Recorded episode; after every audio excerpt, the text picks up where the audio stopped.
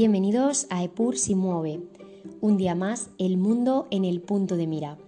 Hoy Pilar Rivas para hablarles del telegrama de EMS, el texto que desató una guerra.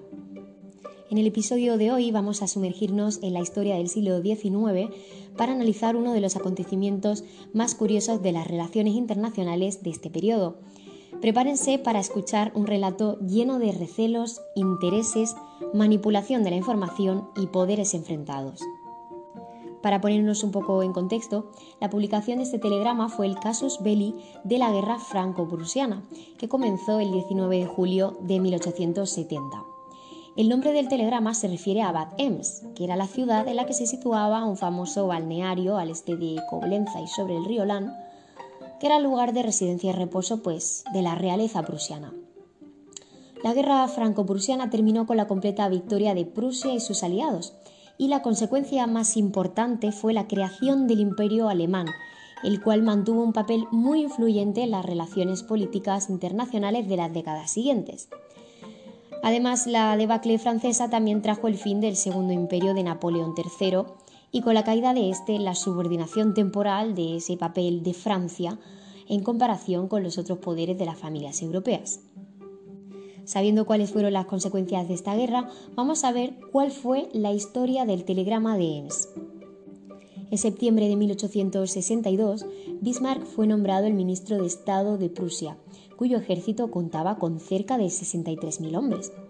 El estadista utilizó ese ejército para arrebatar a Dinamarca los ducados de Schleswig-Holstein y derrotar a Austria en la Guerra de las Siete Semanas, que contribuyó luego pues, a la unificación de Italia el poderío prusiano empezó a despertar recelos en los franceses que temían la constitución de un Estado muy fuerte que pudiera hacerles sombra en el continente europeo. Por otra parte, Bismarck consideraba que una guerra contra Francia podía ser el aglutinante de la Alemania unificada con la que él soñaba. En particular, podría contribuir a atraerse al reino de Baviera, hasta entonces muy pro-francés y receloso del poderío prusiano. Además de esto, tanto el canciller de hierro como el jefe de Estado Mayor prusiano, el mariscal Moltke, estaban al tanto de que el ejército francés era muy inferior al prusiano, lo que haría que el curso de una hipotética guerra les fuese probablemente muy favorable.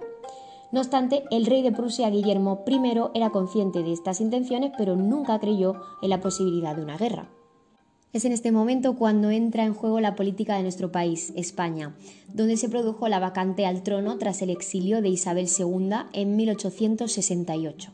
El presidente del Consejo de Ministros español, el general Juan Prim, visitó al príncipe prusiano Carlos Antonio de Hohenzollern-Sigmaringen, conocido como Leopoldo Oleole Simeligen por la dificultad de la pronunciación, y le ofrecían la posibilidad de que su hijo Leopoldo aceptase el trono de España, trono que finalmente, como todos sabemos, recibió Amadeo de Saboya. Bismarck presionó para forzar la aceptación, lo cual no hizo sino aumentar los temores de Napoleón III, porque con un Hohenzollern en el trono español y otro en el prusiano, opinaba que Francia quedaría cercada. Por tal motivo negoció con el rey Guillermo I jefe de la casa Hohenzollern, para conseguir que se retirase la candidatura de Leopoldo, cosa que logró inicialmente. No obstante, Bismarck consiguió que la candidatura se reactivara y además la hizo pública el 2 de julio a fin de empujar a Francia a la guerra por su falta de diplomacia. El tono subió y el duque de Gramont, ministro francés de Asuntos Exteriores, hizo un discurso provocador el 6 de julio de 1870 frente al cuerpo legislativo y la diplomacia francesa se exaltó con este acontecimiento. Poco después, el embajador de Francia, el conde Benedetti, habló nuevamente con Guillermo I en el balneario de Ems y logró que éste eh, pues, sostuviese de Leopoldo la retirada de la candidatura anunciada finalmente el 12 de julio por parte del propio padre del príncipe Leopoldo.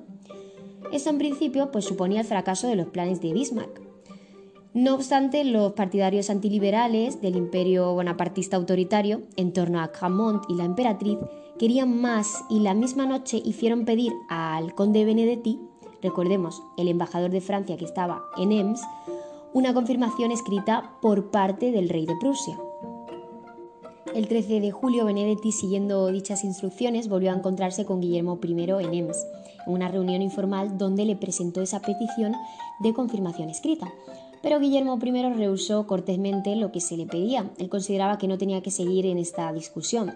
Después informó por telegrama a Bismarck de lo sucedido por medio de su consejero diplomático Abeken. El telegrama de Ems llegó la noche del 13 de julio al palacio de Wilhelmstrasse en Berlín lugar donde cenaban Bismarck, Moltke y von Roon. Bismarck tomó la pluma y redactó el texto del comunicado, condensando el texto del telegrama de Abeken de tal modo que transformó el encuentro en un emplazamiento y la respuesta del rey en una reacción que podía resultar insultante para Francia. Así, con la modificación del texto, el encuentro se describió como una humillación al embajador francés, lo que ofendía el honor de Francia. Todo lo demás vino en cascada. La prensa francesa caldeó los ánimos, las calles de Berlín y París se llenaron de manifestaciones y el 19 de julio de 1870 Napoleón III declaró la guerra a Prusia. Evidentemente ninguna guerra tiene una sola causa y esta tampoco es el caso, pero desde luego la hábil modificación del mensaje del telegrama que hemos comentado fue la gota que colmó el vaso para provocar el enfrentamiento de ambas potencias y no hay nada que molestara más a una potencia en este momento que que hirieran su honor y se humillara a alguno de sus representantes. Finalmente, aunque Prusia no logró que un Hohenzollern estuviese en el trono español, sí que consiguió, como dijimos al principio, ganar con creces la guerra franco-prusiana y unificar poco después lo que hoy conoceremos como Alemania, que desde ese momento ya empezó a ser una de las economías industriales más potentes del planeta. La manipulación de la información, como hemos visto aquí demostrado, siempre ha sido una de las armas más poderosas y más utilizadas en tiempos de guerra. Historias como estas nunca dejarán de sorprendernos por las habilidades de sus protagonistas para defender sus intereses. Y hasta aquí el contenido de Pursimo de esta semana. Nos vemos la que viene con muchos más temas interesantes para tratar.